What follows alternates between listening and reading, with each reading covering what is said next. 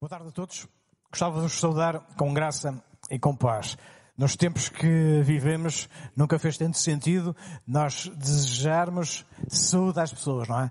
É isto que significa saudar. É, mas eu desejo apenas não saúde, mas também saúde com graça e com a paz de Deus. Deixem-nos contar a história do João e do Vítor. João e o Vítor eram amigos de, de longa longa, longa data. Eles encontraram-se na rua e o João reparou uh, que o Vítor estava particularmente abatido, estava particularmente triste. Uh, ele olhava para os olhos e via que eles mesmos estavam umedecidos com, com lágrimas. Então perguntou-lhe, Vítor, uh, o que é que se passa? Uh, Porquê é que estás nessa, nessa circunstância? Ele disse-lhe, olha, oh João, há três semanas atrás, um tio afastado que eu não conhecia, morreu e deixou uma herança de 40 mil euros. Assim, pá, 40 mil euros uh, é algum dinheiro, respondeu João.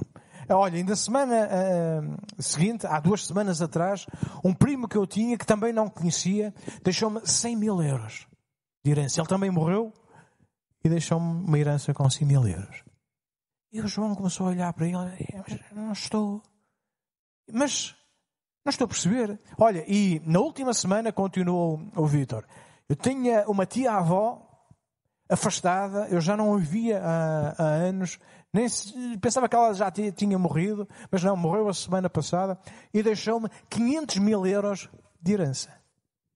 E o, o João pensava, oh, oh, e disse, ó oh, oh, Vitor, eu não estou a perceber, mas tu estás assim triste e abatido porque os teus familiares eh, morreram? Não, não estou a perceber. ele, não, não, não é que esta semana ainda não morreu ninguém.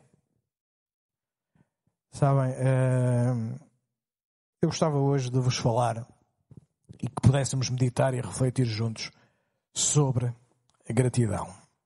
Nós vivemos num mundo de direitos adquiridos, particularmente uh, num mundo chamado ocidental, onde todos acham que têm direito a tudo e a alguma coisa.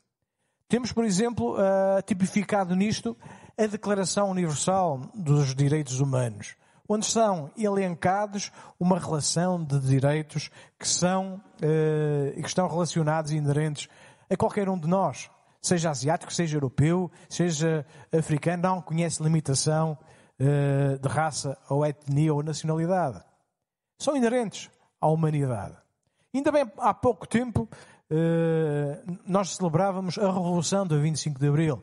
O 25 de Abril de 1974, para os portugueses, trouxe consigo um acréscimo de liberdades, de direitos, que até então os portugueses se encontravam toldados e limitados.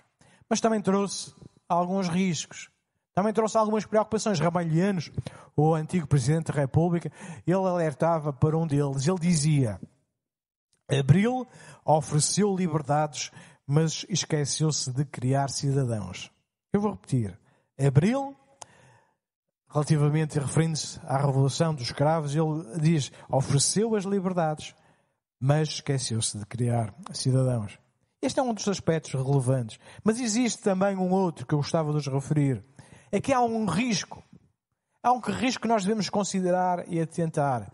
E o risco é este, é porque achamos que temos direitos, então deixamos de ser gratos por aquilo que temos. Porque achamos que somos merecedores, então desprezamos a gratidão. Quando passamos a achar que algo é um direito nosso, não vamos responder com gratidão às coisas. Nem ao que já temos, nem ao que já somos, nem às pessoas com as quais nos relacionamos e que fazem parte da nossa vida. Contrariamente, quando consideramos que não somos merecedores de nada, que não somos dignos de nada, então seremos gratos pelo muito ou pelo pouco que tivermos. Quando as circunstâncias nos são desfavoráveis e adversas, qual é a nossa reação natural? Temos que confessar. A nossa primeira reação, e aquela que seria natural, é o quê? Nós ficamos descontentes. Nós murmuramos. Nós reclamamos. Nós exprimimos tudo menos gratidão. Quando passamos por circunstâncias e tempos difíceis, é essa a nossa reação natural. E sabem? E se nós perguntássemos a muitos provavelmente eh, em que circunstâncias as pessoas expressam ou demonstram mais gratidão, muitos iriam responder que seria exatamente quando estão o quê? Mais felizes. Mas será que é assim? Será que gratidão é o resultado da felicidade? Ou será que é exatamente o contrário? Não será, porventura, que são as pessoas que são gratas, aquelas que são efetivamente mais felizes? Decididamente, nós podemos identificar que a causa primeira da felicidade é a gratidão e não o seu inverso. Miguel Cervantes, o autor de Dom Quixote, ele escrevia o seguinte: Ingratidão é a filha da soberba. Por outro lado, Antístenes, o discípulo de Sócrates, o filósofo, ele escrevia: A gratidão é a, palavra, é a memória do coração. E esta é uma frase que eu gosto muito. A gratidão é a memória do coração. Quando estamos cheios de nós próprios, provavelmente não seremos nem gratos, nem reconhecidos por nada, nem a ninguém. E certamente temos que concordar que há fatores que ajudam e potenciam a manifestação e a expressão da gratidão. Existem dois que resultam num aumento, nesta exponenciação da gratidão, quando ocorrem em simultâneo. E quais são? O primeiro fator. O primeiro fator é quando existe um acontecimento, um evento ou um facto que nós percebemos e lhe atribuímos efetivo e elevado valor.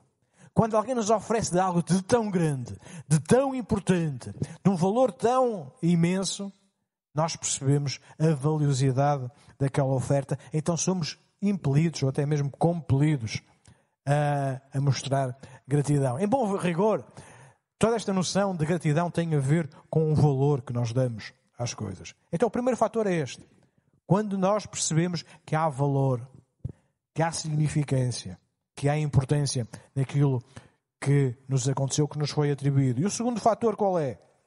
O segundo fator que, que reforça a manifestação de atos de gratidão é quando nós consideramos que não somos merecedores de sermos destinatários ou beneficiários desse favor, dessa oferta. Então, quando estes dois eh, fatores a importância, a valiosidade e, por outro lado, quando nós reconhecemos que não somos merecedores, nós somos então compelidos a sermos gratos. Eu tenho boas notícias para ti. Independentemente do teu estado atual, das tuas circunstâncias reais e efetivas, eu quero te dizer que há motivos reais que te devem levar a estar grato. Porque, embora não sendo tu merecedor, há algo infinitivamente, infinitamente importante que te é oferecido. E o que é que está a ser oferecido? E que boas notícias são estas que eu tenho para te dar? É que tu vais concordar comigo que o bem mais precioso que nós temos neste mundo é a vida. A boa notícia que eu tenho para ti, que te quero te dar, é que Deus, aquele que te criou, também te quer dar não apenas vida física, biológica, mas vida plena e vida eterna. E se tu te defrontas com a ideia de eternidade, da vida após a morte, da perpetuidade da tua existência, da tua vida não ser limitada apenas a 70, 80, 120 anos, o que quer que seja, eu quero te dizer que essa ideia não é tua, mas sim foi o próprio Deus que a colocou no teu coração. Nós lemos lá em Eclesiastes capítulo 3, versículo 11, que Deus colocou a noção da eternidade no coração do homem. Então tu reconheces a valiosidade da vida. E também reconheces que a interrupção da vida é algo doloroso. A morte é algo doloroso, mas é algo bem real. E a verdade é que a interrupção da vida, da forma como nós a conhecemos, ela ocorre por causa do pecado. Para que, assim como o, pecado reinou na morte. Diz-nos Romanos 5,21. No texto de Romanos 6,23 acrescenta: Porque o salário do pecado é morte. O pecado interrompe a continuidade da vida. Mas, há um mas. Mas a dádiva, o dom de Deus para ti hoje, nesta tarde, é vida. Não vida, conforme te dizia, apenas de sobreviver, de alguém que existe e respira porque uh, tem o fogo de vida. Não, de uma vida que vai além desta dimensão temporal. Estou-te a falar de vida e vida eterna. E 1 João 5, 11 nós podemos ler, o testemunho é este, que Deus nos deu a vida eterna. E esta vida está em seu Filho. Quem tem o filho, o filho tem a vida. Quem não tem o Filho de Deus não tem a vida. E há pouco, quando eu te dizia que o salário do pecado era morte, o verso não termina aí. Ele continua e reforça esta ideia que eu estava a dizer. Mas o dom, a oferta, o favor gratuito de Deus é a vida eterna por Cristo Jesus, nosso Senhor. E este é o primeiro ponto. Daqueles dois fatores que eu te dizia. O ponto é o entendimento que nós temos da significância, da importância, da relevância do dom de Deus para a nossa vida, que é vida e vida eterna. E o segundo ponto qual era? É quando nós consideramos que não somos merecedores. Quando nós achamos que, afinal de contas, não há qualquer mérito em nós. E quando assim é, nós então iremos ser impelidos, levados a mostrar gratidão. Em Isaías 64, 4 diz o seguinte, mas todos nós somos como o imundo e todas as nossas justiças como trapo de imundície. E todos nós murchamos como a folha e, todas, e as nossas iniquidades como um vento nos arrebatam. Sabes, a melhor versão de ti, o melhor que tu possas dar, o melhor que tu possas fazer, a tua justiça que te é natural e te é intrínseca a ti próprio, o teu sentido de moralidade, não é mais do que um trapo. Não é mais do que um trapo. E foi nessas circunstâncias que Deus olhou para ti e está a olhar para ti e olhou para mim e nos ofereceu e nos oferece salvação. Em Romanos 5,8 nós podemos ler, mas Deus prova o seu amor para connosco em que Cristo morreu por nós, sendo nós ainda pecadores. Deus não procura gente perfeita. Deus procura gente que reconhece que precisa de um Salvador. Em Efésios 2,4, Paulo escreve à igreja lá de Éfeso, ele diz o seguinte no versículo 4 e no versículo 5, mas Deus, que é riquíssimo em misericórdia, pelo seu muito amor com que nos amou, estando nós ainda mortos em nossas ofensas, nos vivificou juntamente com Cristo, pela graça sois salvos. Então, quando estas duas verdades se tornam reais na nossa mente, no nosso coração, no nosso espírito, apenas podemos expressar o que é a nossa gratidão. E como é que podemos expressar esta nossa gratidão a Deus? Apropriando-nos da redenção que Cristo operou por cada um de nós.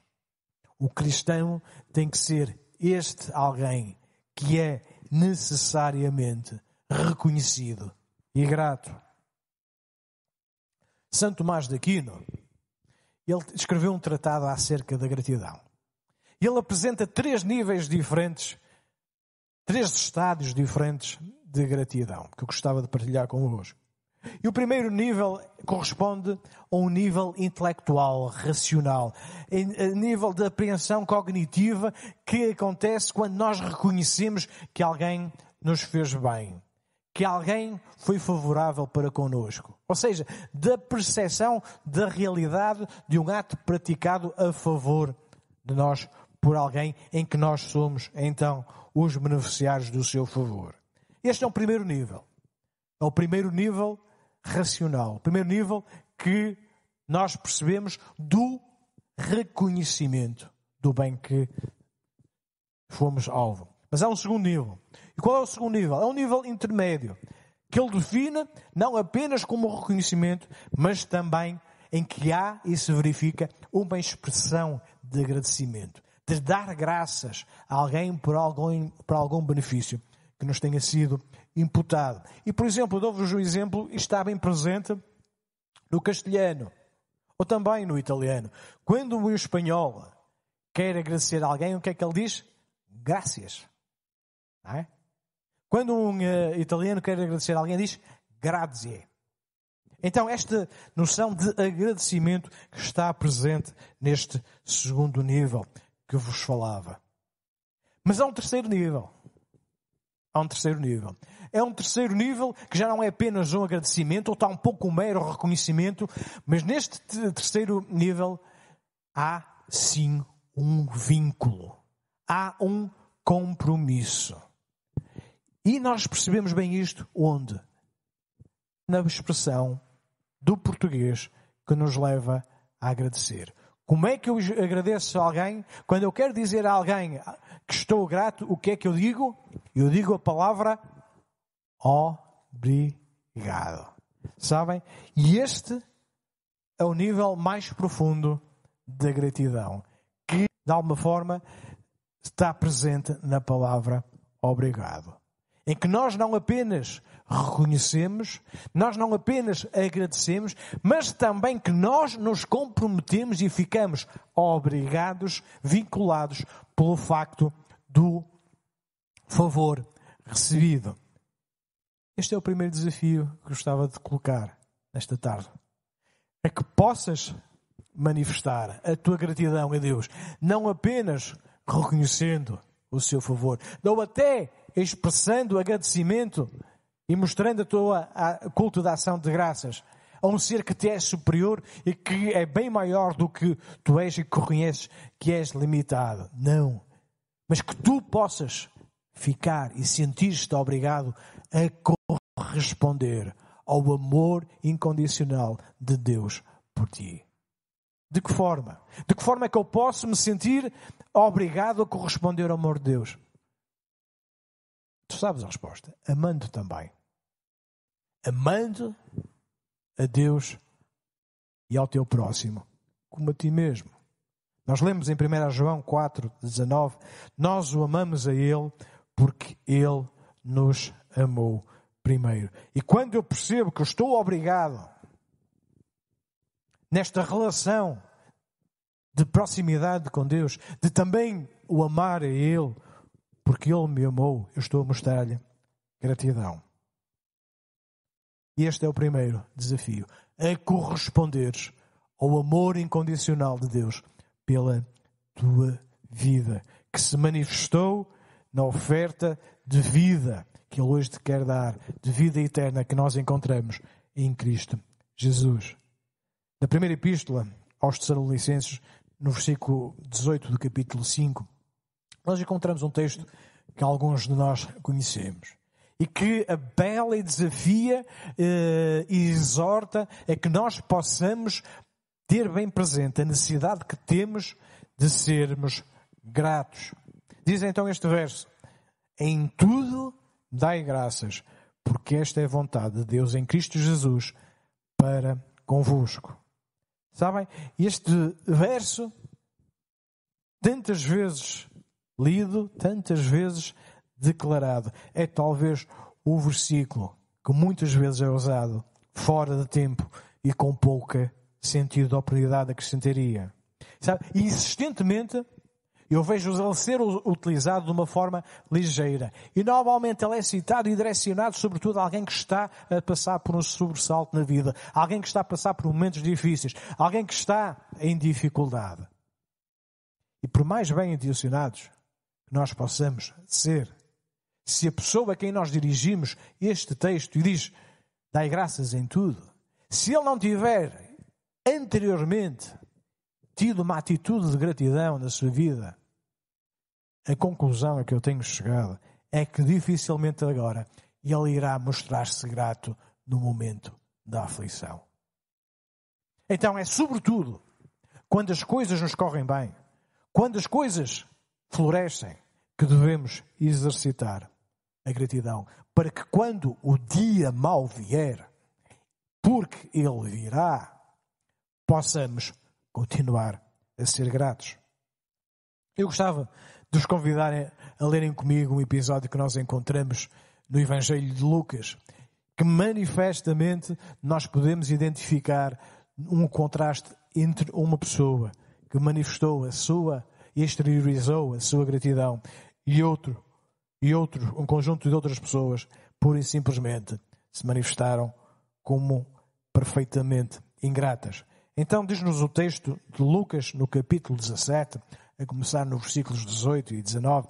E o Evangelho de Lucas, uh, os Evangelhos são retratos biográficos dos acontecimentos que envolveram a vida pública, sobretudo a vida pública de, de, Jesus. Uh, e, e, neste texto em concreto, embora outros Evangelhos tenham abordado a questão do nascimento, e depois passamos para a vida pública. Então, em Lucas, capítulo 17, versículo 11 e 19, nós podemos ler o seguinte texto que nos diz: E aconteceu que, indo ele a Jerusalém, passou pelo meio de Samaria e da Galileia. Entrando numa certa aldeia, saíram-lhe ao encontro dez homens leprosos, os quais pararam de longe e levantaram a voz, dizendo: Jesus, Mestre, tem misericórdia de nós. Ele vendo-os disse-lhes, ide e mostrai-vos aos sacerdotes. E aconteceu que indo eles, ficaram limpos. E um deles, vendo que estava são, voltou, glorificando a Deus em alta voz, e caiu aos seus pés com o rosto em terra, dando-lhe graças. E este era samaritano. E respondendo, Jesus disse: Não foram dez dos limpos? Onde estão os nove? Não houve quem voltasse para dar glória a Deus, senão este estrangeiro. E disse-lhe: Levanta-te e vai, a tua fé te salvou. Muito nós podemos extrair deste breve episódio retratado deste Evangelho de Lucas. Mas gostava de vos deixar algumas breves notas, algumas not, eh, notas que gostava de, de dar ênfase. Primeira, é que gratidão produz contentamento. Nós jamais veremos uma pessoa contente murmurando. Por outro lado, dificilmente, eu diria nunca, encontraremos um descontente agradecendo. A gratidão produz contentamento. E este o sentimento de Paulo na carta aos Filipenses, versículo 4, 11 a 13, ele dizia isto: Não digo isto como por necessidade, porque já aprendi a contentar-me com o que tenho. E depois ele continua: sei estar abatido e sei também ter em abundância. Em toda a maneira, em todas as coisas estou instruído, tanto a ter fartura como a ter fome, tanto a ter abundância como a padecer necessidade. Posso todas as coisas em Cristo que me fortalece. E aqui aquilo que Paulo está a dizer é uma coisa muito simples. Paulo está-nos a dizer que não são as circunstâncias que definiam o nível de satisfação, de contentamento e de gratidão. Não era aquilo que o rodeava que ia limitar o seu contentamento e a manifestação de gratidão. Paulo sabia o que era ter escassez, sabia o que era ter abundância e ele dizia: Estou contente, porque aprendi a ter contentamento em todas as coisas. E a gratidão é, assim, uma das ferramentas mais poderosas que nós temos para viver a vida com satisfação. Porque ela é um antídoto contra a amargura, contra a frustração. A gratidão leva-nos ao contentamento, a gratidão leva-nos à adoração. No Salmo 50, 14, nós podemos ler: Oferece a Deus em sacrifício a tua gratidão, cumpre os teus votos para com o Altíssimo, o sacrifício que Deus requer é a tua gratidão. Nós vimos que este homem voltou, voltou curado, e qual foi a atitude dele? Foi de adoração de Jesus. Sabem?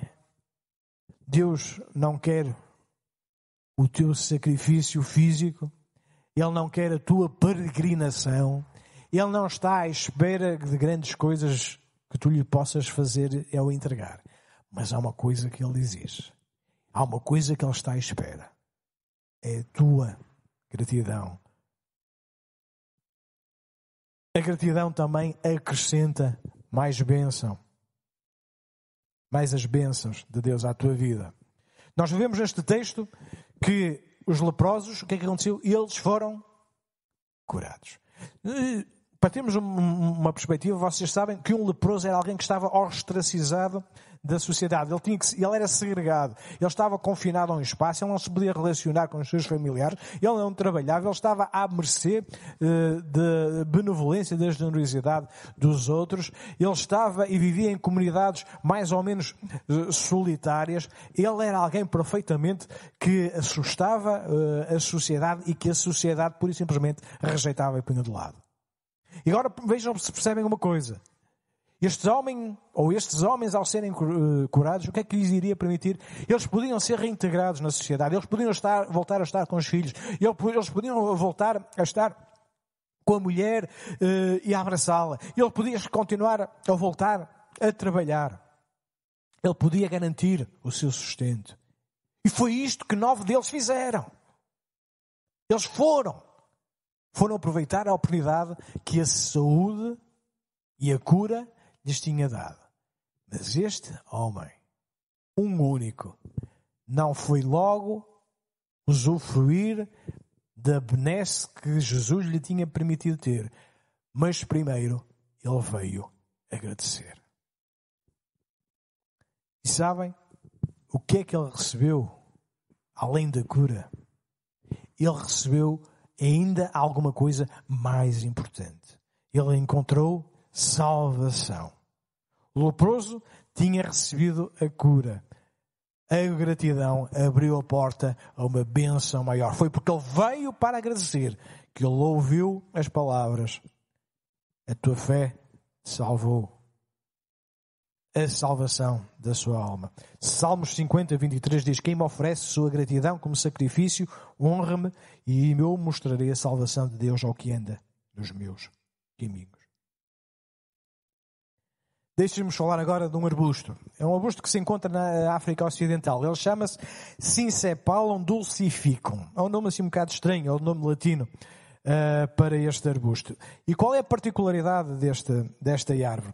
É que ele tem um, eh, um fruto. E a circunstância deste fruto é que quando ele é ingerido, ele tem a capacidade de tornar doce qualquer alimento. Ou seja, alguém que prova uma fruta desta árvore, que come e em seguida vai ingerir, por exemplo, um limão, não vai notar o, o, a, a, amargura, a acidez eh, na, na sua boca. E este efeito dura só para terem uma ideia, até quase cerca de uma hora. Porquê? Porque este fruto, na sua polpa, tem uma substância que se chama miraculina, ela é uma glicoproteína, proteína, que, que, que tem esta particularidade de inibir os receptores que nós temos aqui no palato, na língua, eh, e inibe então os receptores do amargo e do ácido. E o que é que isto faz? Faz que com que tudo aquilo que se coma a seguir seja doce os alimentos passam a ter um sabor doce acrescido. Sabem? A fruta que nós precisamos na nossa vida é esta fruta da gratidão. A gratidão é como esta fruta. Quando nossos corações estão cheios de gratidão, nada vai parecer desagradável. Nada vai parecer desagradável. Se o coração está pesaroso e triste, Vamos adoçar a nossa aflição com gratidão. Se a nossa alma está sobrecarregada, vamos iluminar os nossos fardos cantando louvores a Deus. Se nos sentimos desanimados, se nos sentimos sem esperança, se nos sentimos para baixo, vamos deixar, vamos relegar a nossa desilusão, vamos afastar a nossa frustração, plantando gratidão em nossos corações. Quando a enfermidade nos abater, vamos crescer espiritualmente na dependência e na nossa fé, agradecendo ao nosso Deus, a quem nós servimos e amamos, por nos amar o suficiente e não nos desamparar. Estar e fazer-se presente no momento da angústia e da aflição, consolando-nos com o seu Espírito. Estamos a meditar sobre gratidão. E agora questões muito práticas. Como é que eu posso manifestar gratidão naquele terceiro nível que eu vos falava, de que correspondemos, em que nos sentimos eh, obrigados a corresponder com gratidão à salvação que Deus já nos deu, à proximidade e à comunhão que Ele quer ter connosco. Primeira coisa, como é que nós podemos ser gratos?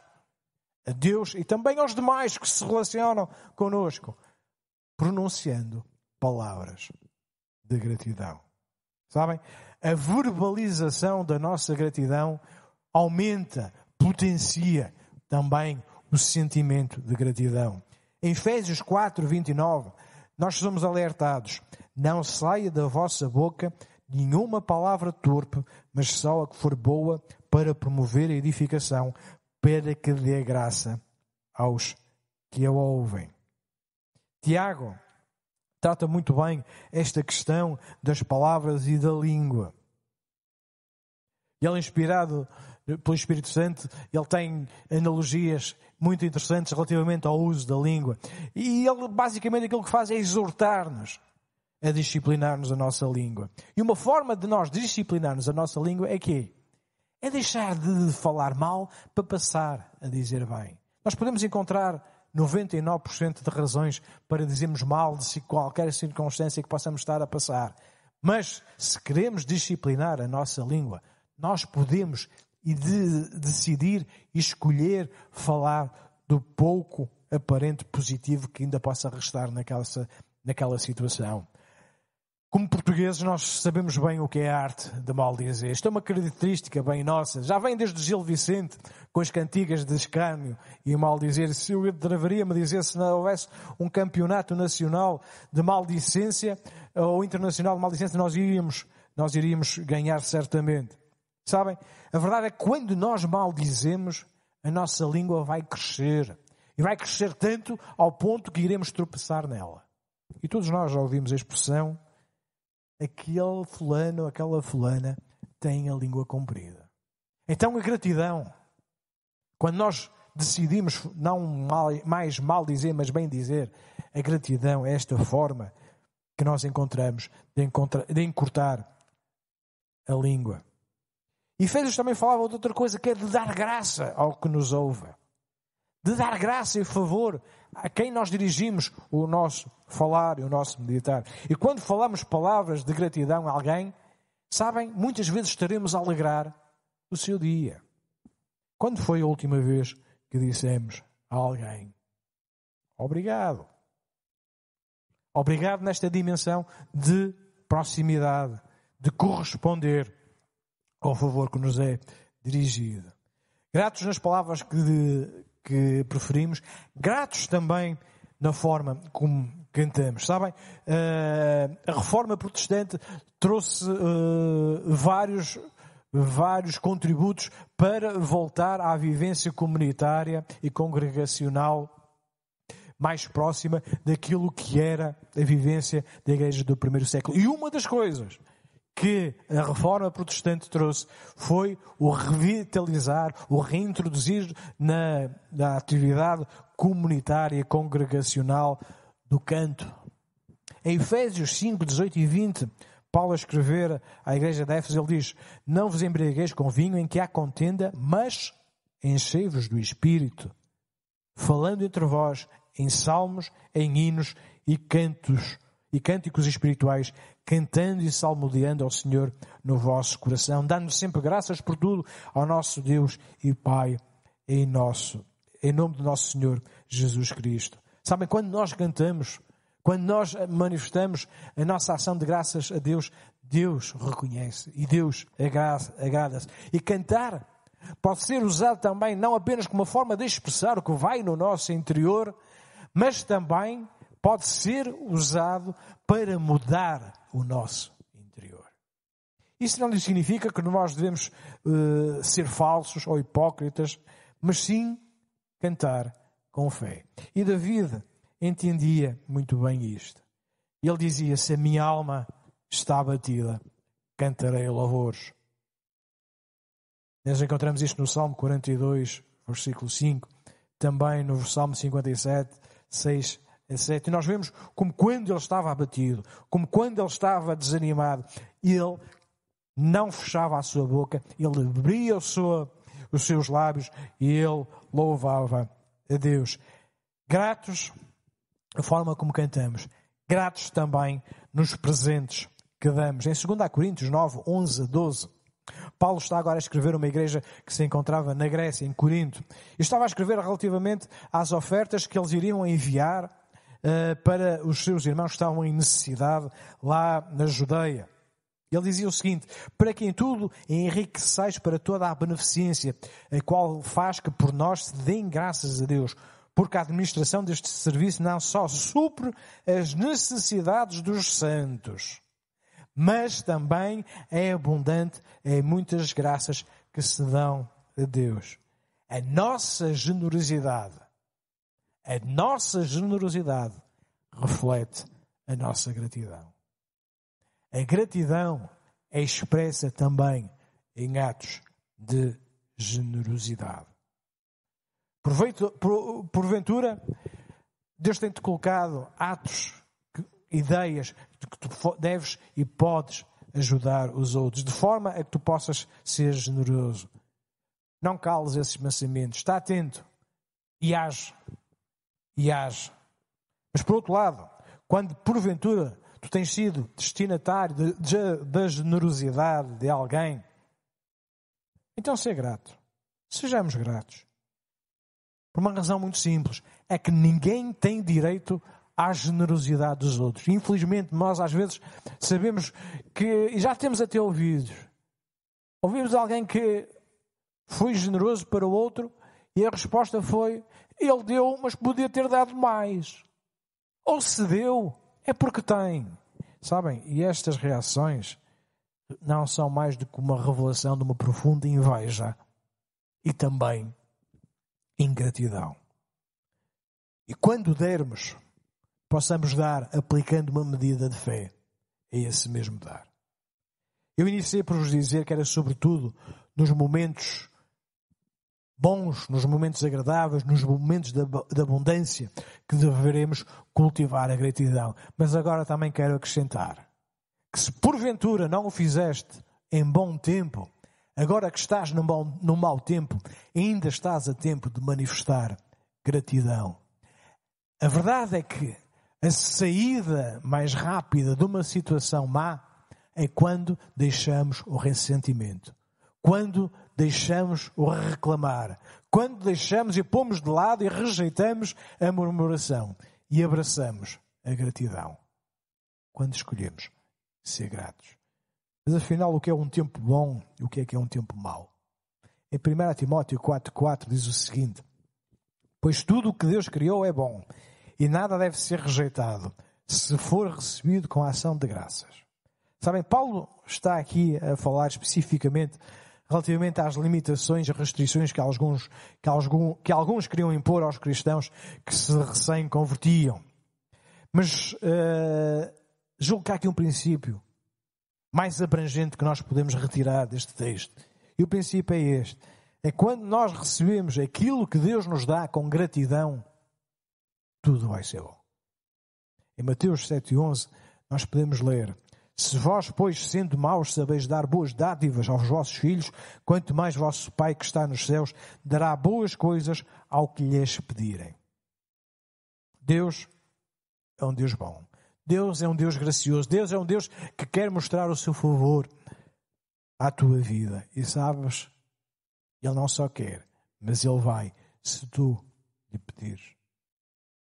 Ser grato Ser grato também de uma forma prática, tendo um tempo específico de gratidão. Sabe? Se tu achas que precisas crescer nesta área, o desafio escreve Chega ao final do dia e escreve duas ou três razões pelas quais nesse dia tu deves ter grato. Não apenas registros quando acontece algo e eventos importantes, quando nasce um filho, quando uh, se entra na faculdade, quando uh, há uma etapa importante na tua vida que tu venceste e por isso uh, tu, tu, tu estás grato. Não. Nas coisas do dia a dia, do cotidiano, registra. Registra o motivo pelo qual tu identificaste, pelo qual tu estás grato. E sabes, eu garanto que ao fim de um mês a fazer isto, tu vais estar um verdadeiro atleta no exercício da gratidão. E é, a verdade é que há muita gente a treinar, há muita gente a dedicar muito esforço, muito tempo para que o seu físico, para que o seu organismo esteja em boa forma. Era bom que cada um de nós também pudesse ter esta particular atenção e preocupação em dedicar, em exercitar, em criar tenacidade na prática da gratidão. E David tinha isto. No Salmo 119, 62, nós lemos o seguinte: À meia-noite me levanto para dar-te graças pelas tuas justas ordenanças. David tinha esta preocupação de registar, de mostrar gratidão ao seu Deus, mostrando assim o seu amor. Gratos também nas nossas orações. Sabem, às vezes nós não somos mais do que eternos pedinchões a nossa boca se abre em oração apenas para pedir, pedir, pedir.